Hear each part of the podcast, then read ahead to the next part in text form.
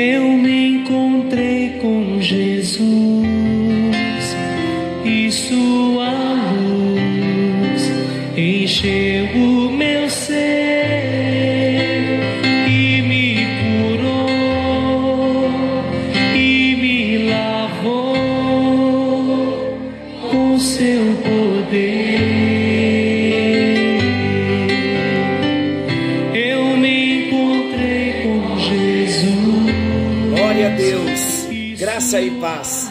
Está chegando até você mais um encontro com Deus.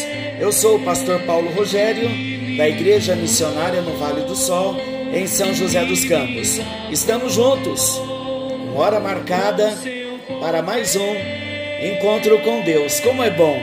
E que música maravilhosa é essa! Eu me encontrei com Jesus, a minha vida mudou, agora livre estou. Que alegria saber que quando Jesus entra na vida de alguém, ele transforma, ele muda, ele traz paz, ele traz alegria, ele nos transforma. Não recebemos já esse grande milagre? Glória a Deus! Se você ainda não teve a sua experiência de entregar a sua vida para Jesus, não demore. Hoje é o dia em que você pode abrir o seu coração e experimentar o grande milagre do novo nascimento. Nós estamos falando nesse tempo sobre as bem-aventuranças e nós já chegamos no versículo 9 de Mateus capítulo 5, que diz: Bem-aventurados os pacificadores, porque eles serão chamados filhos de Deus. Nós já tivemos dois encontros tratando sobre o assunto, mas ainda há matéria para ser tratada sobre os pacificadores. E hoje nós encerraremos então esta parte dos pacificadores fazendo dois momentos. O primeiro momento, como ser um pacificador. O que eu tenho que fazer? Para ser um pacificador. E o segundo momento, eu quero trazer uma explicação sobre esse texto que para muitos é polêmico. Confesso que também para mim demorou um tempo para eu entender esse texto de Mateus 10, 34, quando Jesus disse: Não pensem que eu vim trazer paz à terra. Não vim trazer paz, mas vim trazer espada. Daqui a pouco falaremos então sobre esse assunto também. Como estamos falando do pacificador, o pacificador ele é um mensageiro da paz. Somos chamados para sermos mensageiros da paz. A palavra de Deus em 1 Coríntios, capítulo 7, versículo 15, diz que Deus tem nos chamado à paz. Então nós não temos dúvida de que fomos chamados como mensageiros da paz. Então, como ser um pacificador? O que eu faço para ser um pacificador? Vamos considerar três atitudes que nos ajudarão. Primeiro, estabeleça você mesmo a paz com Deus. É preciso que, primeiramente, aceitemos o Evangelho da paz. Como Paulo disse em Efésios capítulo 6, versículo 15: calçai os pés com a preparação do Evangelho da paz. O que isso significa? Houve um tempo em que nós lutávamos contra Deus, mas assim que a justiça de Jesus Cristo nos foi imputada, fizemos as pazes com Deus, a batalha chegou ao fim. E entendemos pela palavra de Deus, com a nossa experiência de novo nascimento, precisamos manter a paz. Toda vez que existe algum pecado em nossas vidas, essa paz, que é a paz com Deus, ela é quebrada. E nós não podemos estar em livre comunhão com Deus. Precisamos rapidamente confessar os nossos pecados, pedir perdão, para que a paz entre nós e Deus seja estabelecida. Então precisamos estar renovando todos os dias o estabelecimento da nossa paz com Deus. Se você não está em paz com Deus, o caminho é o arrependimento. Quando nos arrependemos, somos abençoados e então voltamos a ter paz com Deus, a nossa paz é restabelecida, a nossa comunhão é restaurada. Em segundo lugar, a segunda atitude, então, como eu faço para ser um pacificador? Ajude outras pessoas para que possam estabelecer a paz com Deus. O melhor que há na pacificação é que nós podemos ir até alguém que está em guerra com Deus e estabelecer a paz entre esta pessoa e Deus. Em outras palavras, no momento em que chegar diante de Jesus Cristo e fizer as pazes com Deus, esta pessoa estará em paz conosco. Ela se tornará filho de Deus e se tornará nosso irmão. Como eu faço isso? Através do evangelismo, levar a paz até alguém para que esta pessoa possa fazer as pazes com Deus através da nossa mensagem, através da paz que estamos levando até esta pessoa, que de repente é um parente, de repente até o próprio cônjuge, um amigo de trabalho, um parente. Então a arma, a estratégia é o evangelismo. Evangelismo é pacificação. O melhor modo de nós sermos um pacificador é pregar o evangelho da paz de maneira que a alienação do homem em relação a Deus e à igreja, que é o corpo de Cristo, possa chegar ao fim e o homem então passar a ter paz com Deus. Olha o que Romanos 10, 15 diz: Quão formosos são os pés dos que anunciam coisas boas. Você realmente deseja ser um pacificador? Então fale de Jesus para alguém. Quer ser um pacificador? Fale de Jesus para alguém. Envie o encontro com Deus. Você estará evangelizando. E em terceiro lugar, como eu posso ser um pacificador? Faça as pazes com os homens. Traga-os uns para junto dos outros. Queridos, nem sempre é fácil, mas um pacificador, ele pode construir pontes entre as pessoas. Jesus disse assim: Se, pois, ao trazeres ao altar a sua oferta, preste atenção, se trazeres ao altar a sua oferta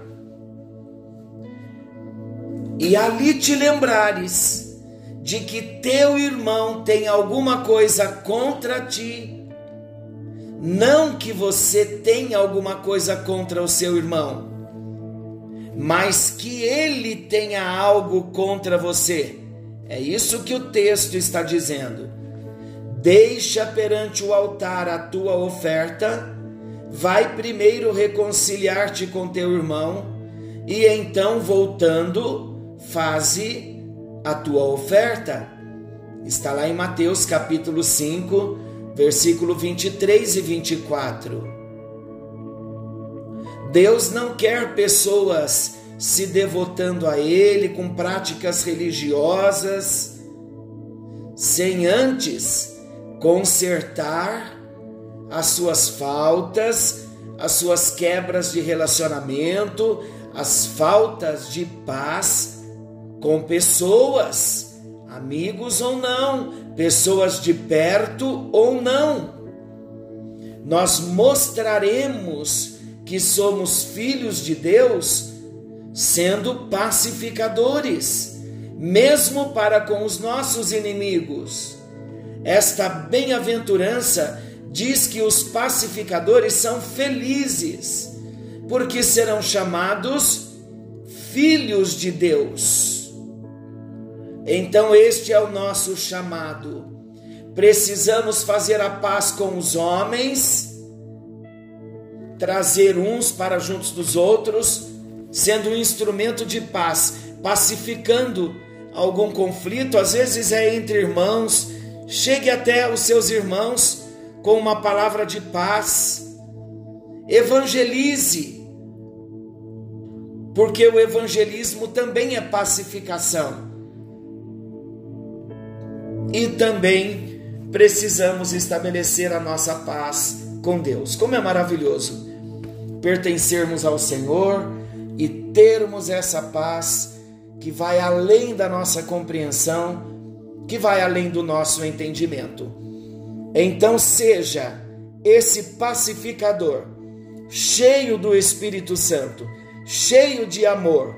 E eu tenho aprendido muito que quando nós obedecemos a uma ordem que o Senhor nos dá, quando nós obedecemos em amor, toda obediência, ela precisa ser em amor.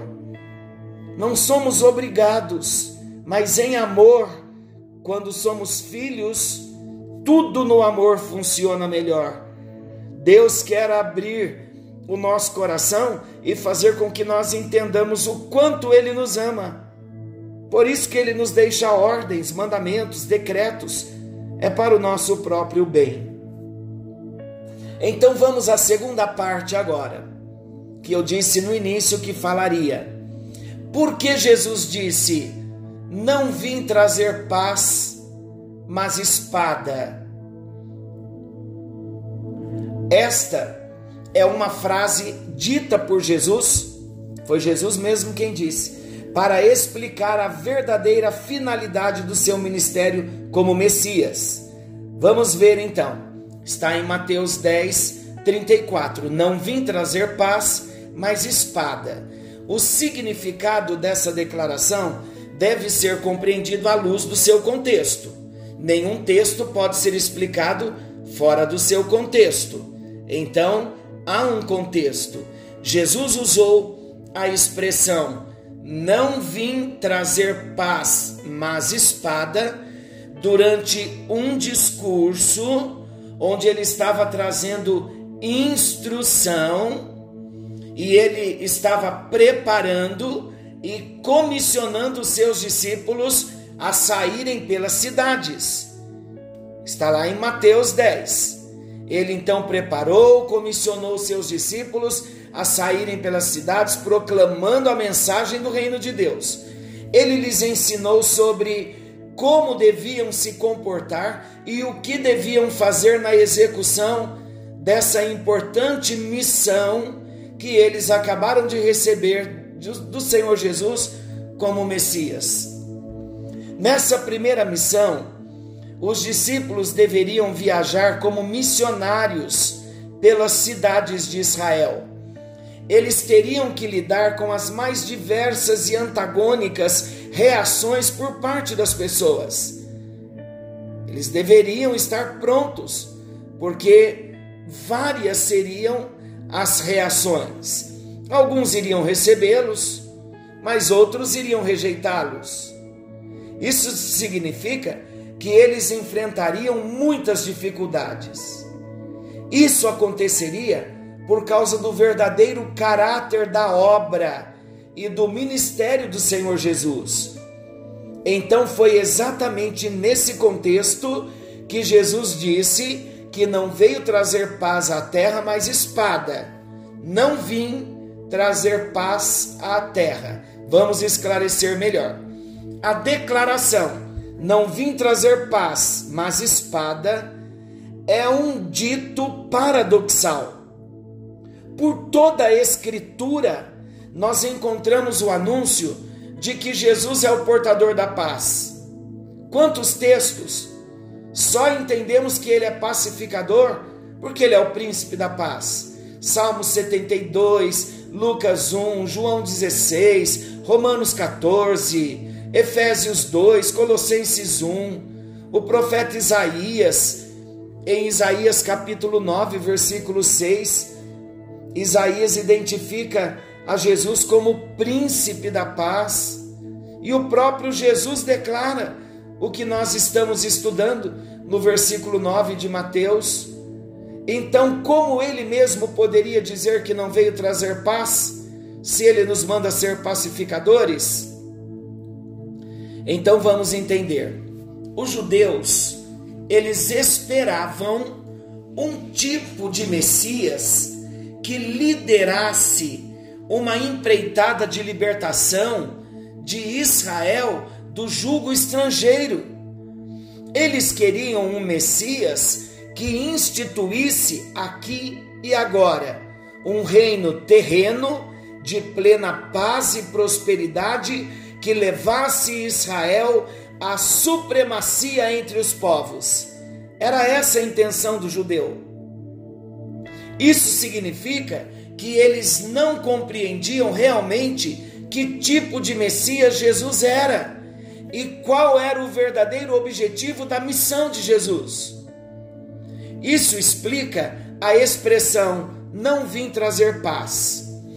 Quando Jesus faz essa declaração, não vim trazer paz, Jesus estava alertando que ele não havia vindo trazer o tipo de paz que os judeus esperavam. Em sua primeira vinda, Jesus não veio resolver os problemas terrenos deste mundo, mas ele veio executar o plano de Deus para a solução do problema do pecado. Por isso que Jesus morreu à cruz. Ele não seria um salvador da economia de Israel, mas ele veio para resolver o problema do pecado ele veio com uma missão profética e totalmente espiritual resgatar o homem de volta à comunhão com Deus. Ele não veio trazer paz à terra, mas ele veio trazer ao coração do pecador redimido a paz com Deus. Em João 14, 27, Jesus disse: Deixo-vos a paz, a minha paz vos dou não a dou como o mundo a dá. Não se turbe o vosso coração e nem se atemorize.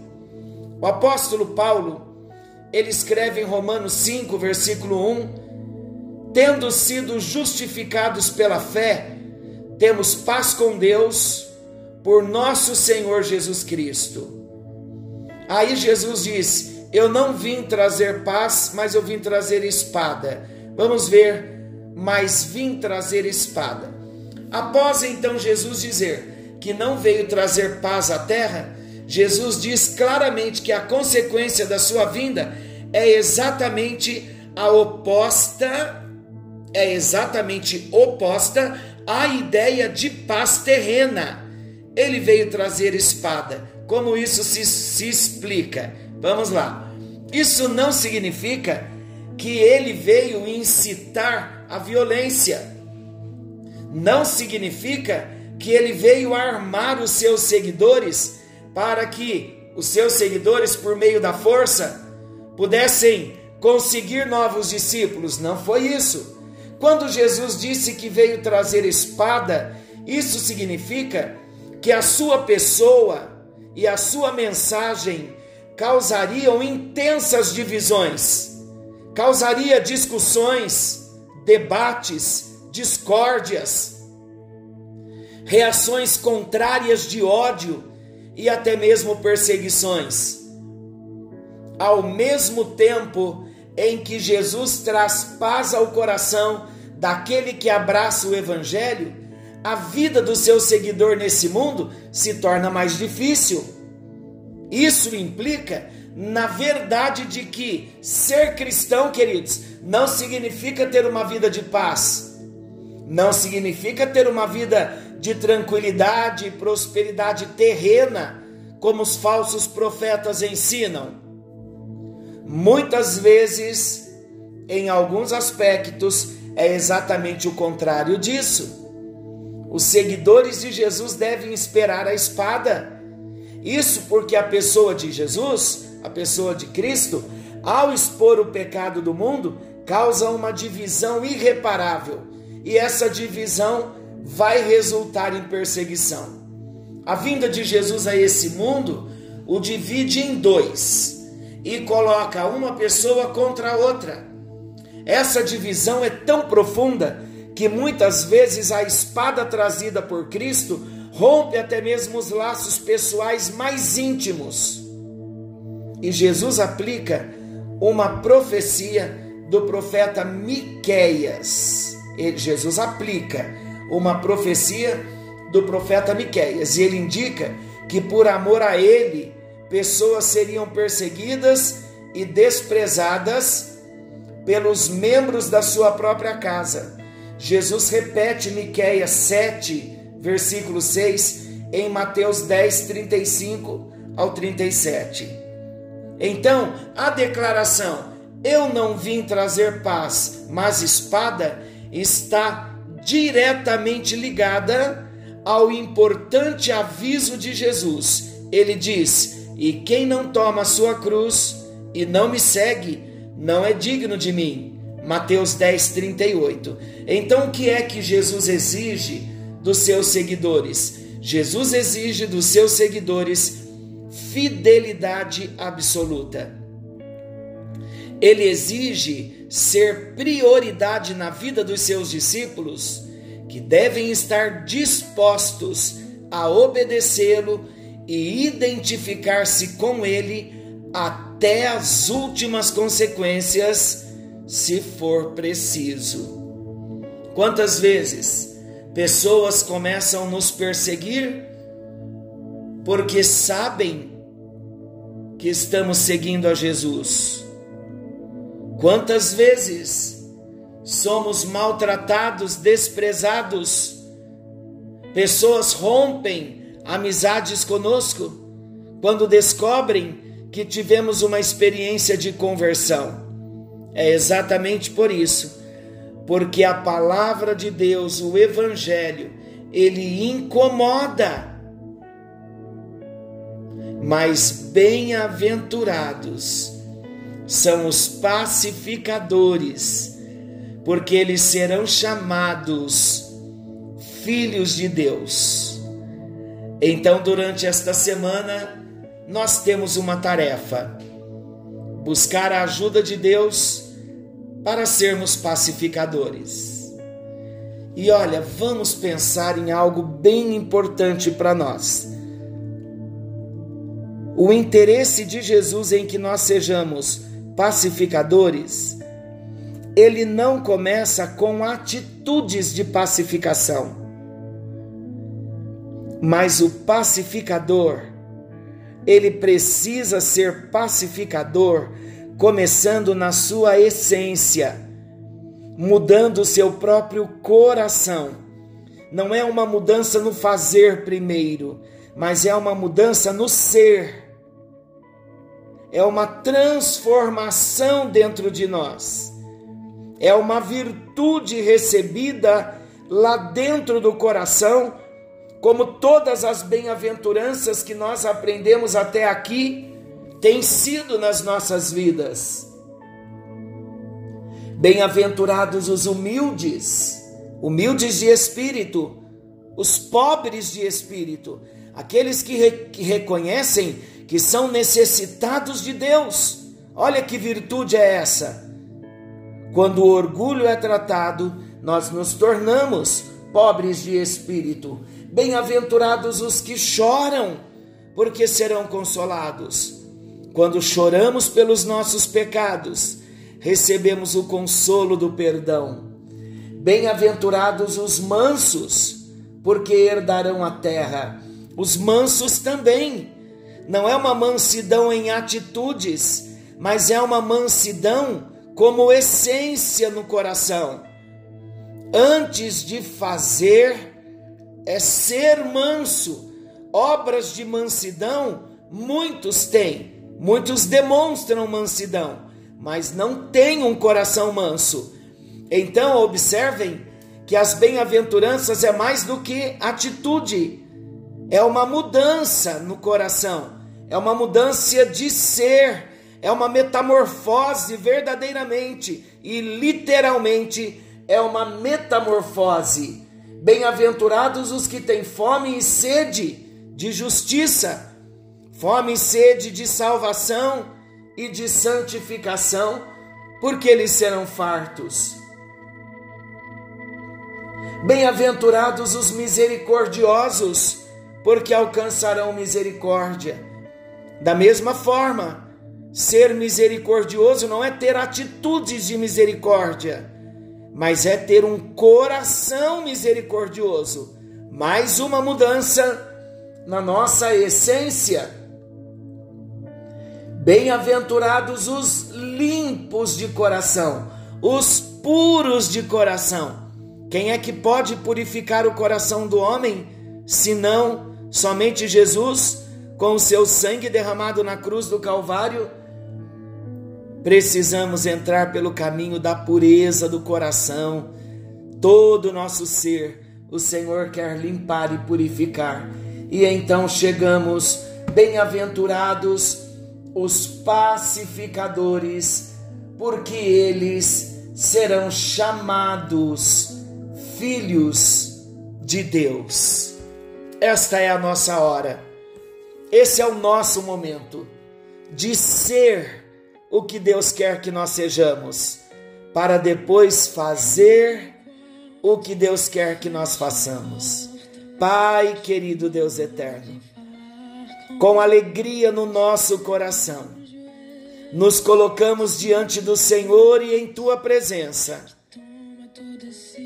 A gratidão no nosso coração, porque nós estamos crescendo, crescendo em graça, crescendo no conhecimento, estamos crescendo em sabedoria, estamos crescendo em humildade estamos crescendo em mansidão, estamos crescendo em misericórdia, estamos crescendo na humildade, estamos crescendo com o coração puro, crescendo na pureza e estamos crescendo na paz, com o coração pacificador. Ó Deus, nós entendemos que nada nós podemos ser e nem ter, e nem fazer, se não vier de Ti. Mas a alegria que é derramada em nossos corações é saber que o Senhor é o maior interessado em mudar a realidade da nossa vida, em transformar o nosso ser. Como não te agradecer, ó Jesus? Como não te agradecer, ó Deus? por tão grande misericórdia, por tanto amor que nos cerca, por tanta bondade, por tanta fidelidade. Ah, Senhor, não há Deus como o Senhor. Nos arrependemos por sermos tão ingratos, por vivermos tão na esfera da alma, das nossas emoções e não mergulharmos no profundo que o Senhor tem para nós. Nos arrependemos. Mas esse arrependimento, ó Deus, está gerando mudanças em nós. Porque cada palavra que nós recebemos, há um arrependimento e uma tomada de posição.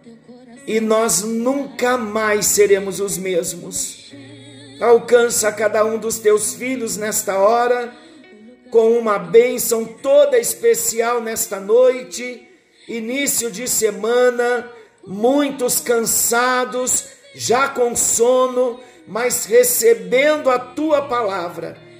Dê a cada um dos teus filhos um sono reparador, e enquanto cada um dos teus filhos dorme, que o Senhor os visite de um modo todo especial e que milagres aconteçam que portas se abram e que possamos ouvir grandes testemunhos de grandes vitórias para a glória de Deus Pai, Filho e Espírito Santo. Amém e graças a Deus.